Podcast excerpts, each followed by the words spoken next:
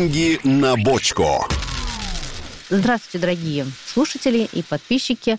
Мы продолжаем наш цикл подкастов, э, посвященный финансовой грамотности. И сегодня у нас очень интересный гость. Сегодня у нас в гостях Михаил Мамута, руководитель службы по защите прав потребителей по обеспечению доступности финансовых услуг Банка России. И говорить мы сегодня будем о том, как защитить свои права потребителей финансовых услуг и как Центральный банк, вообще-то Банк России, и как Банк России может в этом помочь. Здравствуйте, Михаил, спасибо, что посетили нас. Добрый день, Любовь. Спасибо большое за приглашение. Ну, давайте начнем с простого э, утверждения. Сегодня, наверное, нет ни одного человека, э, кто не был бы так или иначе э, вовлечен в финансовый рынок, связан с ним. Люди получают кредиты, размещают депозиты, берут страховки, покупают ценные бумаги, какие-то другие продукты и делают переводы. Ну, то есть, на самом деле, все экономически активное население страны, да и не только а, взрослые, но и дети, подростки сегодня вовлечены в финансовый рынок в той или иной степени. И это значит, что а, вопросы защиты прав потребителей финансовых услуг вопросы финансовой грамотности, качество использования этих услуг выходят э, на первый план. Поэтому наша с вами, мне кажется, встреча, диалог очень важен, чтобы и сориентироваться, и обратить внимание на какие-то сложные моменты и подсказать людям, как им решать свои проблемы, если они с ними вдруг встретятся. Если говорить про то, с чем люди чаще всего обращаются с жалобами в Банк России, то вот, например, в прошлом году мы получили около 250 тысяч жалоб. Много это или мало? Ну, в масштабах всей страны не так много, потому что, конечно, сами финансовые организации, банки, страховые компании большую часть их жалоб рассматривают на своем уровне. К нам человек приходит, когда он либо не справился с этой проблемой, либо его не устроило, как ему помогли, либо он не знает, как решать свою проблему. Вот а основные а, причины. Извините, за предыдущий год сколько было? То есть дина... какова динамика за по количеству жалоб? За 20 да. Если говорить о динамике, то в 2021 году общее количество жалоб снизилось на 10% по сравнению с 2020. Но здесь главный фактор снижения – это то, что в 2020 году у нас был рост жалоб, связанных с пандемией, вернее, вызванных пандемией. Было очень много вопросов у людей, как пользоваться кредитными каникулами, как получить отсрочку по исполнению там, обязательств по кредиту. Страховки заканчивались, тоже было непонятно, как ее продлевать с учетом локдауна. То есть поскольку все это происходило впервые в жизни нашей общей, да, то, конечно, вопросов было много. И мы, по сути, организовали своего рода консультирование постоянное. Вот, угу. Запустили круглосуточно горячую линию в режиме 24 на 7. Она отвечала на вопросы граждан, а, как а, быть и как себя вести, как справиться с пандемией в плане взаимодействия с банками и другими финансовыми организациями. То есть снижение этого года, оно понятное. В угу. значительной степени оно произошло из-за того, что у нас почти полностью исчезли жалобы, связанные с пандемией.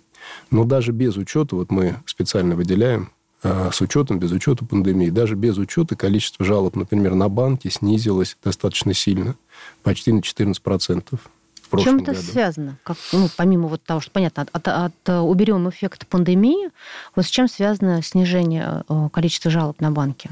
Тут несколько причин. Причина первая то, что мы постоянно ведем работу с банками и с другими финансовыми организациями, э, стремимся к тому, чтобы они повышали качество взаимодействия с потребителем, чтобы они большее количество проблем решали на своем уровне, а еще лучше не допускали их возникновения. Mm-hmm. Это такой превентивный контур защиты. Поэтому мы видим, что, например, снизилось количество жалоб на неспособность обслуживать кредиты.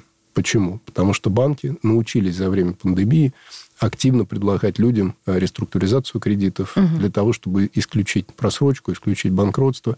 И хотя эта практика пока не стала такой совсем постоянной, но тем не менее она явно благотворно влияет на отношения кредитора и заемщика. Да? С чем мы еще боремся активно? Мы боремся с навязыванием.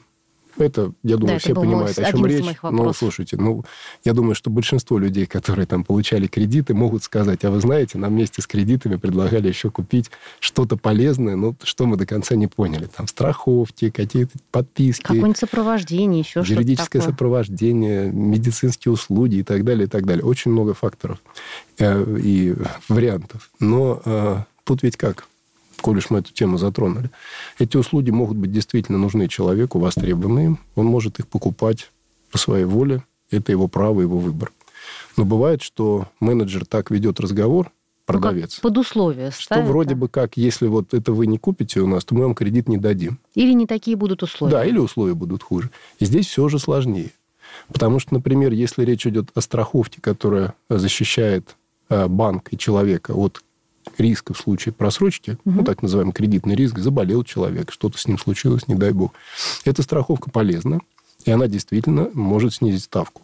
Но она тоже что-то стоит, и при расчете так называемой полной стоимости кредита человеку должны предложить два варианта. С ПСК, с страховкой, включенной угу. в ПСК, и без страховки. И он уже должен выбрать, что для него выгоднее. Но, в принципе, такого рода кредитная страховка – это скорее благо, потому что она действительно может помочь в случае какого-то ЧП. Но э, многие такие доп. услуги, в том числе и другие страховки, они ни на что в кредите не влияют. Но может быть так, что продавец говорит, что без этого мы вам кредит не дадим, либо дадим на худших условиях. Вот это уже навязывание. И я, пользуясь случаем, сразу скажу, что если вдруг угу. люди сталкиваются с такой проблемой, не надо стесняться. Надо помнить, что, во-первых, вы вправе настаивать на своих правах. Никто не может вам навязать доп. услуги, если вы их не хотите. Второе, с Нового года, с этого Нового года действует правило так называемого периода охлаждения – которые можно применить ко всем дополнительным услугам, которые вам продал банк. То есть в течение 14 дней их можно вернуть обратно. Mm. Да, это очень простое правило. Причем э, можно вернуть и страховку, и любые другие доп. услуги, которые вы купили вместе с кредитом. То есть человек приходит домой, э, обдумывает на следующий день свои принятые решения и понимает, что он погорячился. Возвращается в банк и говорит, извините, я поменял решение. Точно. Почему он называется периодом охлаждения? Угу. Чуть-чуть остыть. Причем а, логика в том, что человек может просто передумать. Он может быть в момент э, совершения покупки даже за, ну, был слишком возьму, эмоционален. Да. Потом пришел домой, все это посчитал, посчитал, сколько ему будет стоить обслуживание всего этого, да, и понял, что он не хочет. Его право отказаться. А правило работает так. Вот э, сначала требование надо о возврате предъявляется владельцу этого продукта. Ну, то есть для страховой компании, извините, для страховки это страховая компания, для там, телемедицины, какая-то медицинская организация, там в любом случае это все прописано. Но если по какой-то причине эта компания не отдает деньги, либо не отвечает, то по новым правилам можно обратиться напрямую в банк, банк будет обязан забрать ее обратно, вернуть деньги. То есть получается такое правило регресса. А потом уже сам разбираться с угу. поставщиком. И это, кстати, очень тоже важно. Мы этот момент долго обсуждали. По нашему мнению, банк должен нести ответственность за тех, кого он привлекает в качестве своих партнеров. То есть проводить определенную образовательную работу, наверное, так правильно сказать, чтобы люди как раз поменьше принимали таких э, маловзвешенных решений. Ну, это тоже важно, хотя мы понимаем, что продавцы обычно заинтересованы в том, чтобы продать побольше. Потому что у них да. мотивация привязана к этому. Поэтому есть период охлаждения. Но, с другой стороны, если действительно есть такой период охлаждения, возможно, они будут сейчас более, продавцы, я имею в виду, взвешенно, скажем так, спокойно подходить, чтобы потом не разбирать вот такие ситуации, не отматывать все обратно. А вот э, такой э, вопрос. Сейчас мы видим, что очень много происходит, э, или, скажем, очень э, широкое развитие получили услуги онлайн. Онлайн, наверное, у нас сейчас все происходит, э, кроме того, что вот прям вот совсем невозможно. Даже э, там и онлайн-консультирование медицинское, там, а то, что говорить про финансовые институты вообще не приходится. Они, наверное, чуть ли не первые оказались именно на этой тропинке. Вот какие в связи с этим связаны сложности? А насколько это опасно? затруднительно? Стоит ли тут вводить дополнительное государственное регулирование или какие-то предъявлять требования? Угу. Э, ну, онлайн-сервис – это, как всегда, медаль или монета, у которой есть две стороны. С одной стороны, они здорово всех выручили в период пандемии. Если бы, не дай бог, все это случилось 10 лет назад, или там 20 лет назад, когда онлайн находился в, там, в зародыше, на, на старте, то все было бы значительно сложнее. А с локдаунами, с последствиями локдаунов. Сейчас э, что произошло? Мгновенно практически все перестроились на онлайн-услуги. Но достаточно сказать, что вот мы периодически проводим исследования, сколько людей пользуются, например, онлайн-доступом, э, сервисами. И буквально за год, э, за время пандемии, количество тех, кто пользуется онлайном на постоянной основе, выросло на 20 процентных пунктов. То есть до 75% возросло. То есть три четверти населения ответили, что мы пользуемся онлайн-сервисами как основными.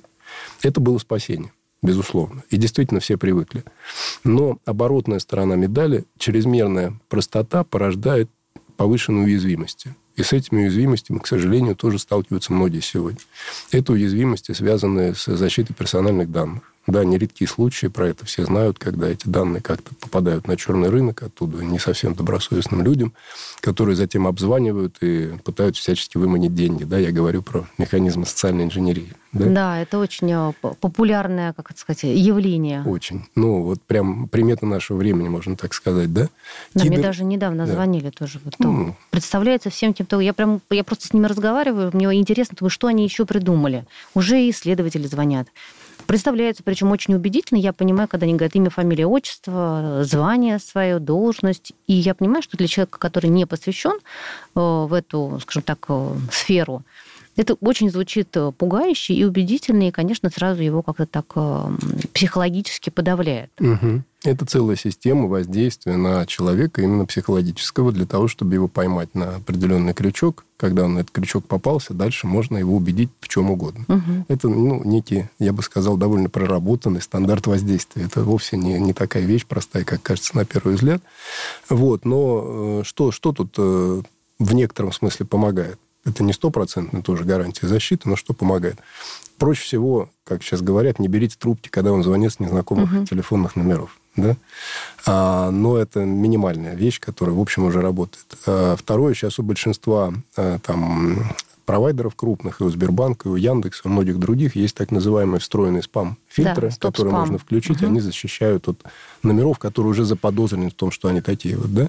Третья история, э, очень простое правило, если вас действительно, ну так уж, не дай бог, ищет там следователь или кто-то еще, вам пришлют письменную повестку. То есть в этом смысле э, у государства, у соответствующих служб всегда есть формальный То есть не путь. стесняйтесь да, попросить, чтобы конечно, вас вызвали повесткой. Конечно, вызовите повесткой, придет повестка, я обязательно обращусь. Ну, то есть э, очень простой совет разрывать эту коммуникацию, если что, взяли трубку как можно раньше. В чем вы правы абсолютно? В том, что постоянно происходит подстраивание под э, изменение среды. Да, когда-то это были простые схемы из служб безопасности угу. крупных банков, и тоже на них многие ловились. Сейчас все выучили, что служба безопасности не звонит. Схемы усложнились. Вот вы сказали, да, следователь, сотрудник службы безопасности Центрального банка может позвонить тоже там рассказать загадочную А, да, мне тоже легенду. звонили. Да, про то, что, ну, вот сейчас такая распространенная история, на ваше имя пытаются получить кредит. Чтобы мошенники не получили кредит на ваше имя, вы сами должны получить кредит а, и перевести его на безопасный счет. Значит, там он полежит немножко, мы всех поймаем, потом вы его оттуда заберете. Ну, понятно, что после того, как вы, человек его переводит, э, забирать там уже нечего. И нередкие случаи, это мы видим из жалоб, когда люди так успевают под воздействием социальной инженерии получать по 2, 3, 4 угу. кредита. Набирают огромный объем кредитных обязательств, которые невозможно обслуживать. И потом, когда все это, конечно, в какой-то момент цепочка рвется, а, получается, что а, проблема полностью на человеке. Вот. Конечно, мы стараемся помочь, хотя здесь формально никто не виноват, потому что человек действовал по своей воле. Банк ну, да, его дал ему кредит по его воле. Да. А найти злоумышленника – это такой непростой путь, который полиция с этим борется, очень активно борется, и мы с ними плотно взаимодействуем, и с ними, с Генпрокуратурой, но это довольно длинный, серьезный такой путь. Да? Поэтому первое правило – это самозащита. Но и в целом уязвимость, уже заканчивая разговор на этот счет, киберфрод, а, то есть использование методов мошенничества угу. в кибер, э, в цифровой среде, оно тоже постоянно развивается, растет, поэтому правило быть ну, осмотрительным, осторожным должно дополняться определенными требованиями к самим финансовым организациям, к банкам в первую очередь. Вот мы эти требования постоянно усиливаем. И сейчас у нас идет основ... дополнительный новый цикл новых требований, связанных с кибербезопасностью, с ответственностью за пропуск мошеннических операций, который тоже должен положительно повлиять на ситуацию. Ну, еще уже, чтобы эту тему закончить, угу. расскажу про одну новацию. Мы в прошлом году выпустили рекомендации для банков, э, направленных на дополнительную защиту наиболее уязвимых категорий населения от подобного рода мошенничеств. Это пожилые люди, ну, да. да, э, инвалиды, да, в принципе, если честно, любой человек, который там не работает, не погружен совсем вот во все эти нюансы, он может столкнуться с этой проблемой. Там два, две рекомендации. Первое – запустить так называемое правило второй руки или сервис второй руки. То есть человек пожилой может назначить доверенное лицо, угу. оно не сможет распоряжаться, естественно, его счетом, оно не сможет ничего переводить, это всегда ваша конкретно как клиента прерогатива. Но этот человек, увидев подозрительную транзакцию, сможет ее приостановить до выяснения, что называется. Угу. Обычно этого оказывается достаточно. И вот мы один э, там крупный банк уже этот сервис запустил, несколько находится в стадии реализации. На наш взгляд, очень хорошая, очень полезная услуга.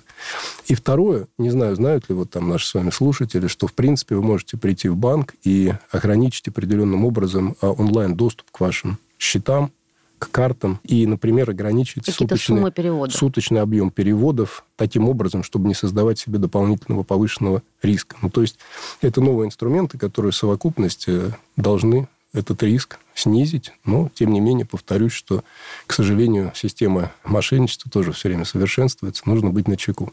Да, это правда. Они, конечно, тоже не стоят на месте, изучают и развиваются.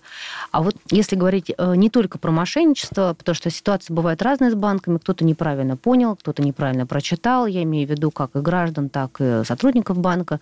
И бывает, что после этого граждане обращаются в банк э, непосредственно с жалобами. Но ведь банк может взять и не рассмотреть. Либо рассмотреть жалобу как, э, скажем так, в свою пользу. Это же, может быть, тоже, тоже отдельная мотивация внутри банка. Вот какой отдел занимается или какое подразделение занимается такими жалобами?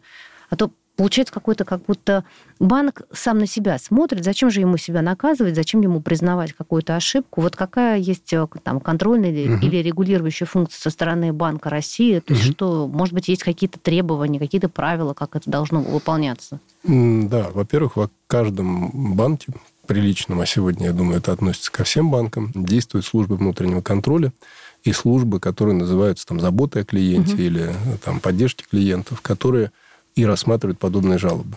Продают бизнес-подразделения, рассматривают жалобы другие подразделения, которые контролируют качество обслуживания. Я уже сказал, что одной, э, при этом одной такой заботы на словах мало, нужно устанавливать требования повышенные по киберзащите. Это то, что мы сейчас mm-hmm. делаем. Еще одно, вот мы с вами сейчас поговорили, здорово, кто-то нас услышит, но э, для того, чтобы иметь более такой полноценный, постоянный доступ к информации о новых видах мошенничества, я рекомендую обратиться к нашему сайту. У нас есть сайт по финансовой культуре Финкульт.инфо. Он очень простой. Финкульт.инфо в Яндексе забиваете, на него попадаете. Там есть отдельный раздел «Как не стать жертвой мошенников». Mm и там постоянно обновляется информация о новых схемах. Мне кажется, это прям надо везде э, публиковать. Стараемся, да, и везде рассказывать и публиковать. У нас и в метро крутятся ролики, как не стать жертвой мошенников, и в поездах, и mm. в МФЦ. В общем, э, стараемся по всем возможным каналам двигаться. Кроме того, мы запустили э, мобильное приложение ЦБ онлайн, mm-hmm. тоже, может быть, не все знают. Оно скачивается и в App Store, и в Google Play, и с его помощью можно в режиме там 24 часа 7 дней в неделю, задать вопрос нашему сотруднику по любой интересующей проблеме. Столкнулись с чем-то странным. Мы всегда как говорим, невозможно предугадать все случаи наперед. Столкнулись с чем-то странным, потратьте 3 минуты, напишите нам. Ну, да, мы ответим. Например, кажется... если вам звонят откуда-то и просят, угу. значит, получить кредит зачем-то, то не соглашайтесь сразу, позвоните Это, нам. конечно, да. я...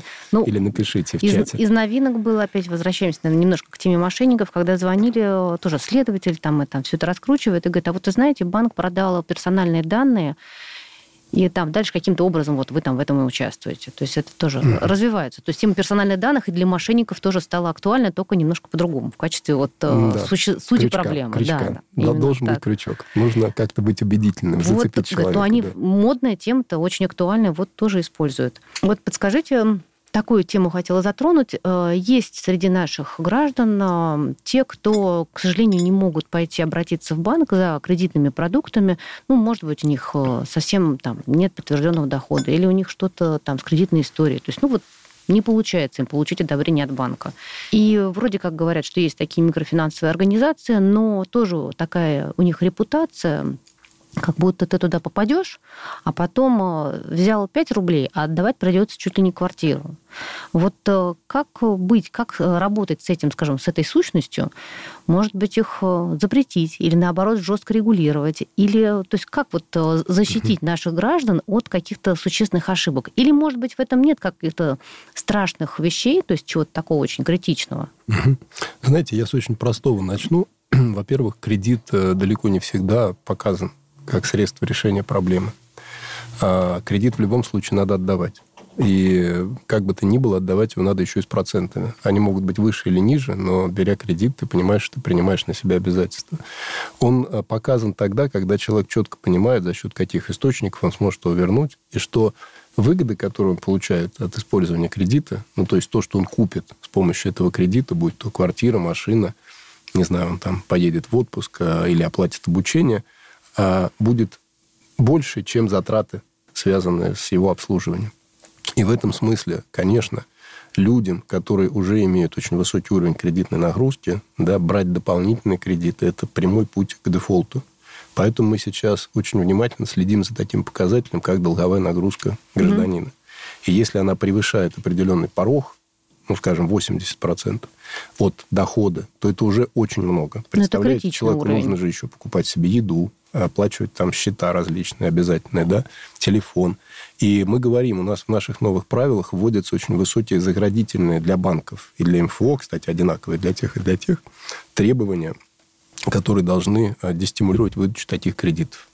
Да, у людей бывает так называемые, ну, там, серые доходы, Угу. Поэтому здесь, э, конечно, банк пытается оценивать всю картинку в целом, не только официальный доход, но человек может сказать, я там, ну, всякое бывает, квартиру сдаю, например, ну, да. и получаю дополнительный доход, да? Он тоже может это учесть. Но в любом случае это доход нестабильный, он не постоянный, он может в любой ну, момент исчезнуть. Риском. Да, с повышенным риском. Поэтому расчет ПДН сейчас для нас предельной долговой нагрузки, это я так сказал, аббревиатуру да, расшифрую, становится очень важной частью регулирования. Вот э, избежать избыточной закредитованности – это одна из наших задач. Тем не менее, смотрите, действительно, у людей бывает, например, ситуация, когда прошлом он испортил кредитную историю. И он действительно может получать отказы в банках, хотя он сейчас в состоянии обслуживать такой кредит. Но он может обратиться в микрофинансовую организацию, где требования чуть более в этом смысле э, щадящие с точки угу. зрения именно качества. А надо понимать, что микрофинансовая организация уже э, ну, 8 лет, даже 9, почти 9 лет находится под надзором Центрального банка. До Банка этого, России. Банка России. Банк России, Центральный банк на всякий случай это одно и то же. Да. Это синонимы. Но, но, тем не менее, действительно надо про это говорить, потому что не всегда это там очевидно всем нашим слушателям. Так вот, до этого надо понимать одну важную вещь. Рынок микрофинансирования, вот этих займов до зарплаты коротких, да, угу. которые на самом деле не совсем микрофинансирование, потому что микрофинансирование это займы для бизнеса по льготным ставкам, да, но уж так повелось, что в России это тоже называют микрофинансированием. Хотя во, все, во всем мире это так и называется, payday loans, займы до зарплаты. Угу. Они существовали и до того, и э, проблема была только в том, что эта деятельность была вообще никак не регулируемая. С того момента, как э, надзор за ними получил Банк России, все достаточно четко описано и регламентировано. То есть на них распространяются все те же самые требования, что и на банке. С точки зрения там, возможности, например, брать штрафы не выше определенного uh-huh. размера, да, требования к взаимодействию с клиентом. Например, вот вы сказали про то, что взять 5000 рублей, остаться без квартиры. Ну, что важно понимать? Им уже давно не разрешается выдавать займы под залог недвижимости. Uh-huh. Если вдруг вы с этим сталкиваетесь, будьте уверены, это мошенники. Да? И если вдруг с человеком как-то некорректно себя ведут, не стесняйтесь, пишите нам жалобу. Мы мало того, что активно за этим смотрим, мы предписываем э, возвращать неправедно нажитое. Вот, например, в прошлом году почти 150 миллионов рублей микрофинансовые организации вернули заемщикам. Да надо же. Да. Такое бывает. Банки тоже вернули побольше, там, ранее 600 миллионов, но они, они тоже побольше. Да? Так что стесняться защищать свои права ни в коем случае не нужно. Но надо помнить еще одну вещь. У нас, кроме микрофинансовых организаций, которые не все, конечно, любят из-за угу. понятных историй, но которые находятся под нашим надзором и достаточно, э, скажем так, сильным надзором, есть и нелегальные кредиторы. Нельзя про это забывать. Мы в прошлом году только за год выявили около 700 таких нелегальных это вообще кредиторов. теневая сторона такая. Да, передали по ним информацию в прокуратуру. Спасибо, коллеги с ними борются изо всех сил. Но вот человек не всегда может различить, с кем он угу. имеет дело. Поэтому тут еще важно понимать, с кем вы столкнулись, с МФО или это черный кредитор. А проверить это в реальности несложно. Во-первых, можно, я уже говорил, воспользоваться нашим приложением ЦБ онлайн. Ну да, написать и спросить. Там есть реестры Там прямо угу. есть поиск. Вы можете прямо там ввести название компании, она вам скажет, входит она в реестр МФО или там есть такой банк Даже, или, наверное, или нет. это надо сделать всегда. Неважно, есть у вас сомнения или нет, просто сделайте. Мы советуем. Эта проверка занимает две минуты, экономит угу. кучу нервов и денег. А особенно это нужно делать, если вы хотите разместить деньги. Это же еще опаснее. Конечно. Вы кому-то даете деньги. Да, ну давайте проверим, кто это. И Скорее для этого всего, есть... если их отдали, да. вряд ли вам их вернут обратно. У нас на сайте есть реестр всех поднадзорных нам угу. организаций. Там легкий поиск но то же самое можно сделать и через мобильное приложение, если так удобнее. А такой вот еще вопрос. Сейчас вы говорили как раз, вот этот э, термин употребили ПДН, э, предельная долговая да. нагрузка. А как банки ее рассчитывают? Есть какая-то единая база или просто со слов э, потенциального заемщика? Есть несколько моделей, которые могут применяться банками. А, ну, в основном банки стараются это делать, опираясь на справки. Два НДФЛ, либо другие справки, которые человек приносит там с работы. Обычно ну, это да. сейчас все в электронном виде происходит, никто ничего уже не носит, но угу. подтверждение, что он получает такой доход. Да? Есть так называемая модель вмененного расчета, когда можно использовать некие средние доходы угу. там, по отраслям. Да? А, то есть здесь гибкость достаточно высокая, но эта модель, она постоянно развивается. То есть мы ее, когда начинали несколько лет назад, это был совсем стартап, Сейчас она значительно уже лучше отработана. Ну, все-таки вопрос, а вот откуда э, банк берет информацию, либо МФО, э, относительно всех полученных займов Кредит. кредитов? кредитов да, это да. понятно. Но это у ПДН есть э, числитель и знаменатель. Числитель да. – это доход, знаменатель – это общая долговая нагрузка, да, текущая. В первую очередь из кредитных бюро. Угу. Кредитное бюро сегодня консолидирует всю информацию о легальных кредитах, займах, которые человек получает в регулируемом секторе. Конечно, там нет то, что называется, взял у соседа, ну, да. каких-то таких неформальных заемных отношений. Но это действительно очень тяжело просчитать. Мы тут можем только исходить из логики, что ну, сосед вряд ли вам даст там несколько миллионов рублей ну, на несколько лет, если только вам не, не очень сильно повезло с соседом. Всякое бывает, да? Но в основном все эти данные есть в БКИ. А, понятно. Хорошо. А, а вот такой еще вопрос. Может быть, э, пора этот вопрос финансовой грамотности, я имею в виду, населения, чтобы, чтобы наше население не попадалось, э, там, или, скажем, меньше попадалось э, на уловки мошенников, чтобы просто не совершало какие-то необдуманные поступки. Может быть, стоит финансовую грамотность вводить уже как обязательный предмет, ну, если не с первого, то с четвертого класса, а может быть, и с первого, чтобы просто было привычно и так вы абсолютно правы. Финансовая грамотность – это очень важный механизм самозащиты. Люди зачастую считают себя грамотными, однако, ну, если бы грамотность действительно была у всех на высоком уровне, у нас не было бы столько пирамид, не было бы столько угу. мошеннических действий. Вот, поэтому не все можно решить с помощью грамотности, потому что, как мы уже говорили, ну, мошенники тоже не дремлют. Но все-таки это очень-очень важная часть э, жизни цивилизованного образованного и, в общем, думающего о себе и своем будущем человека.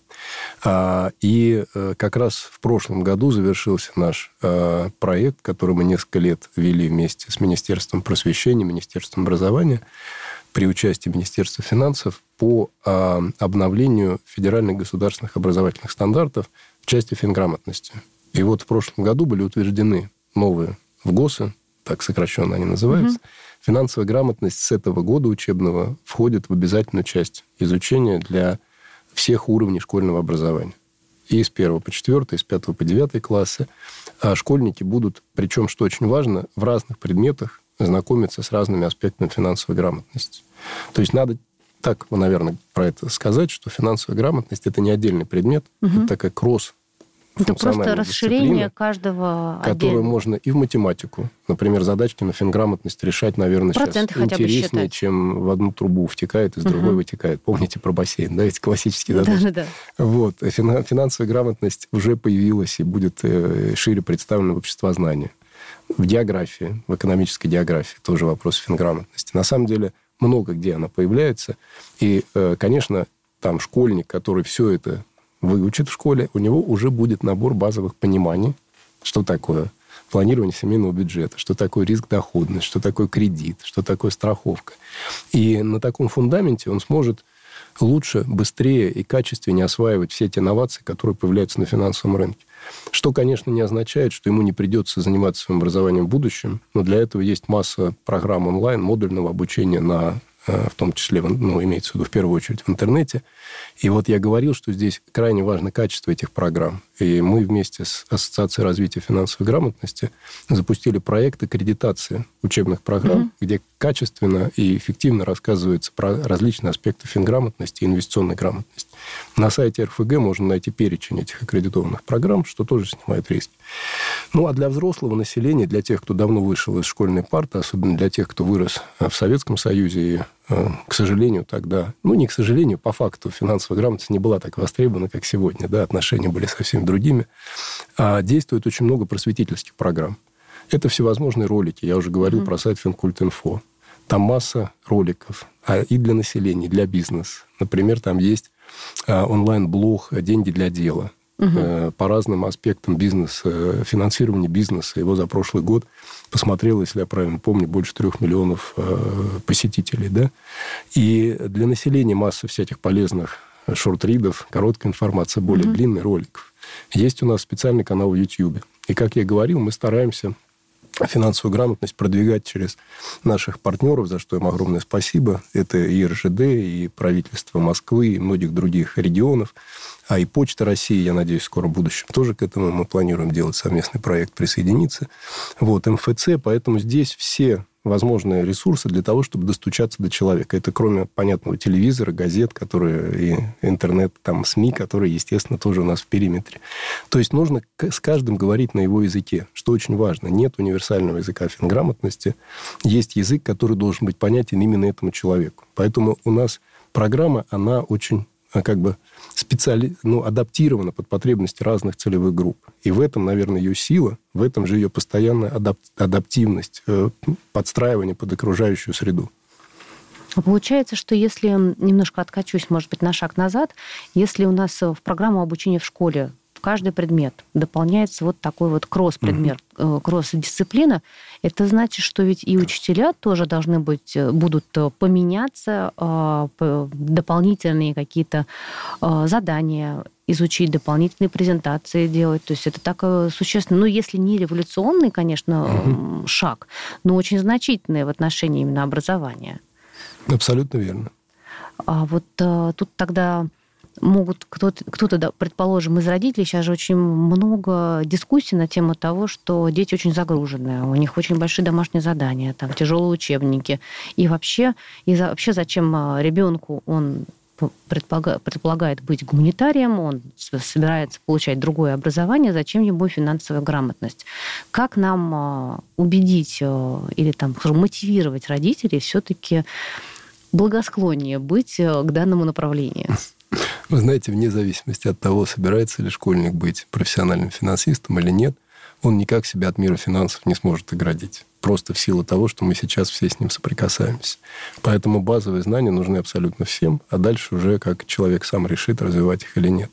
Что касается вопроса, с какого возраста начинать учить финансовой грамотности, то, мне кажется, сейчас в интернет-экономике, вообще в интернет-общественном э, пространстве мы не можем отложить это на 15 лет, например, да, потому что дети уже в 5 лет сидят э, в интернете, играют в разные игры, а маленькие дети уже лучше там э, многих взрослых разбираются в том, что вообще-то там находится где-то в довольно сложных аспектах, что-то вроде там метавселенных, да, и э, э, лучше, конечно, если ребенок черпает эти знания не только из не очень понятных э, ресурсов, да, но и получает их в образовании.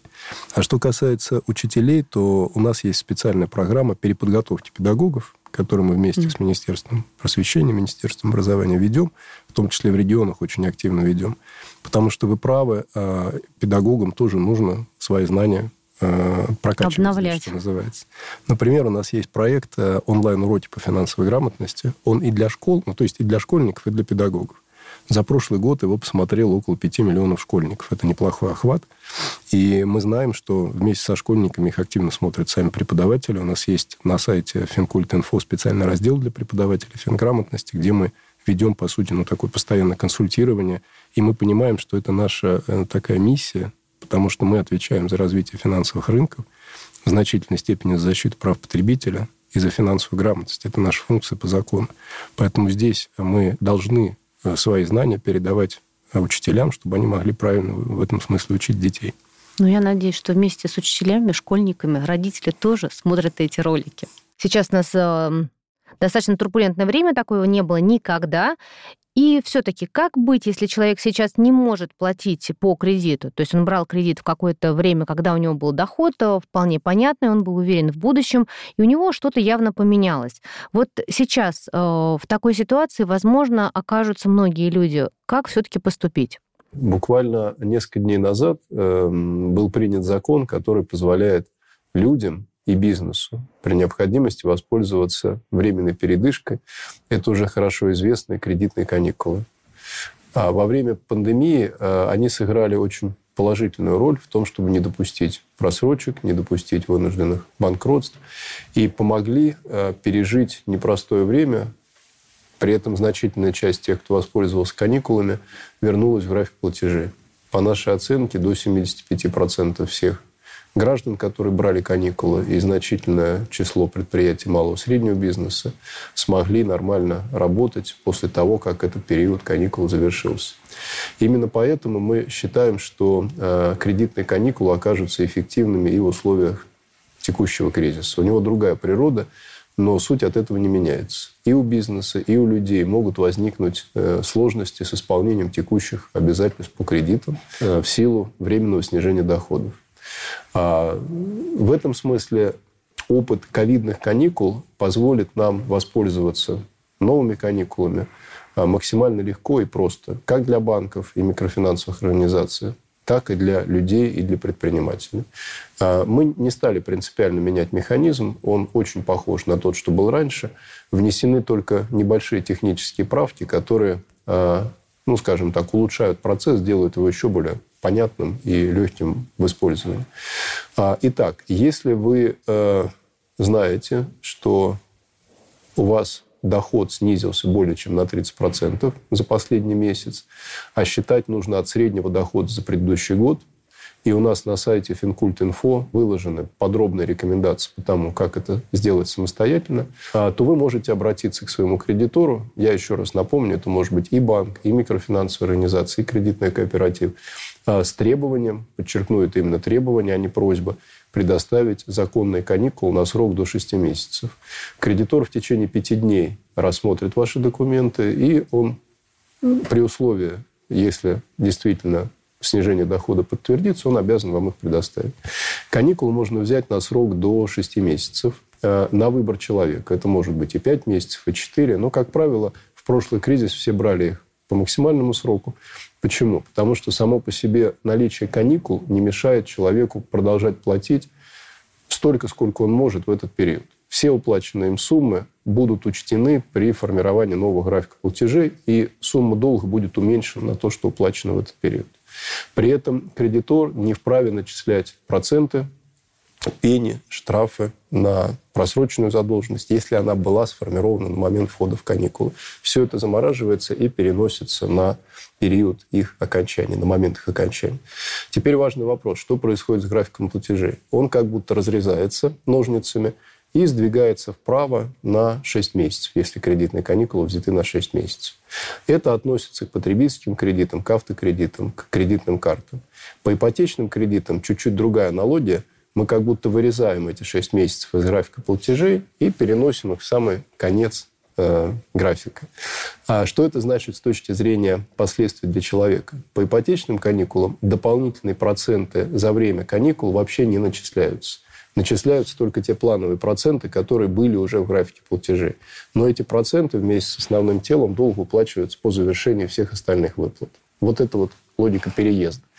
По потребительскому кредиту, где график смещается вправо, процент будет начисляться, но он льготный. Он составит две трети от среднерыночной ставки за соответствующий период времени. То есть он будет для большинства людей ниже, чем э, их договорная ставка. А, и э, он будет уплачиваться тоже после завершения периода каникул путем добавления в последующие платежи, но с таким условием, чтобы сумма каждого платежа не превышала э, ту сумму, которую человек платил до входа в каникулы. Это делается для того, чтобы платежная нагрузка на человека не возрастала. Еще важно понимать, что э, каникулы не ухудшают кредитную историю. Наоборот, это тот инструмент, который позволяет человеку сохранить э, хорошую репутацию кредитную, и просрочка здесь не формируется, то есть при последующем обращении за кредитом никаких проблем с этой точки зрения не будет. В бюро кредитных историй делается отметка, что человек воспользовался каникулами, но она не имеет никакого негативного характера, никаких негативных последствий для человека. А правительством э, установлены предельные значения сумм кредитов, которыми э, вернее так, если ваш кредит ниже этих сумм, то вы можете воспользоваться каникулами в силу закона.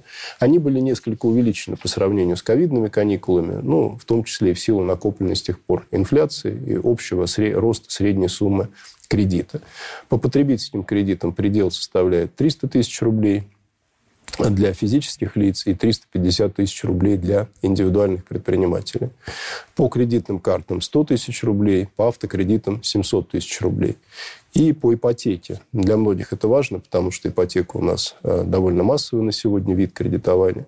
Для Москвы 6 миллионов рублей, для Московской области, Санкт-Петербурга и Дальнего Востока 4 миллиона рублей – и 3 миллиона рублей для остальных регионов России. По нашей оценке, э, значительное число заемщиков сможет при необходимости воспользоваться каникулами в силу закона. А если у вас возникнут сомнения, э, снизился ли ваш доход на 30% или не снизился, мы рекомендуем проконсультироваться со своим кредитором. И у кредиторов есть четкие с нашей стороны инструкции – а как помогать заемщику в этой ситуации. Правильно входить в каникулы, чтобы не было никаких проблем. Ну, что, например, человек думает, что он их взял, а на самом деле они ему не предоставят. А, э, поэтому контакт с кредитором – это первое, с чего нужно начинать. Ну, может быть, после того, как вы ознакомились с нашими рекомендациями на сайте Финкульт.инфо. Теперь, что касается предпринимателей. У бизнеса, естественно, тоже могут возникнуть сейчас проблемы с исполнением своих обязательств по кредитам. А, здесь механизм входа в каникулы немножко другой он связан не с снижением дохода, потому что у бизнеса снижение дохода происходит, рост дохода, снижение каждый месяц. Это очень волатильный показатель. Он недостаточно информативен, в отличие от заработной платы человека.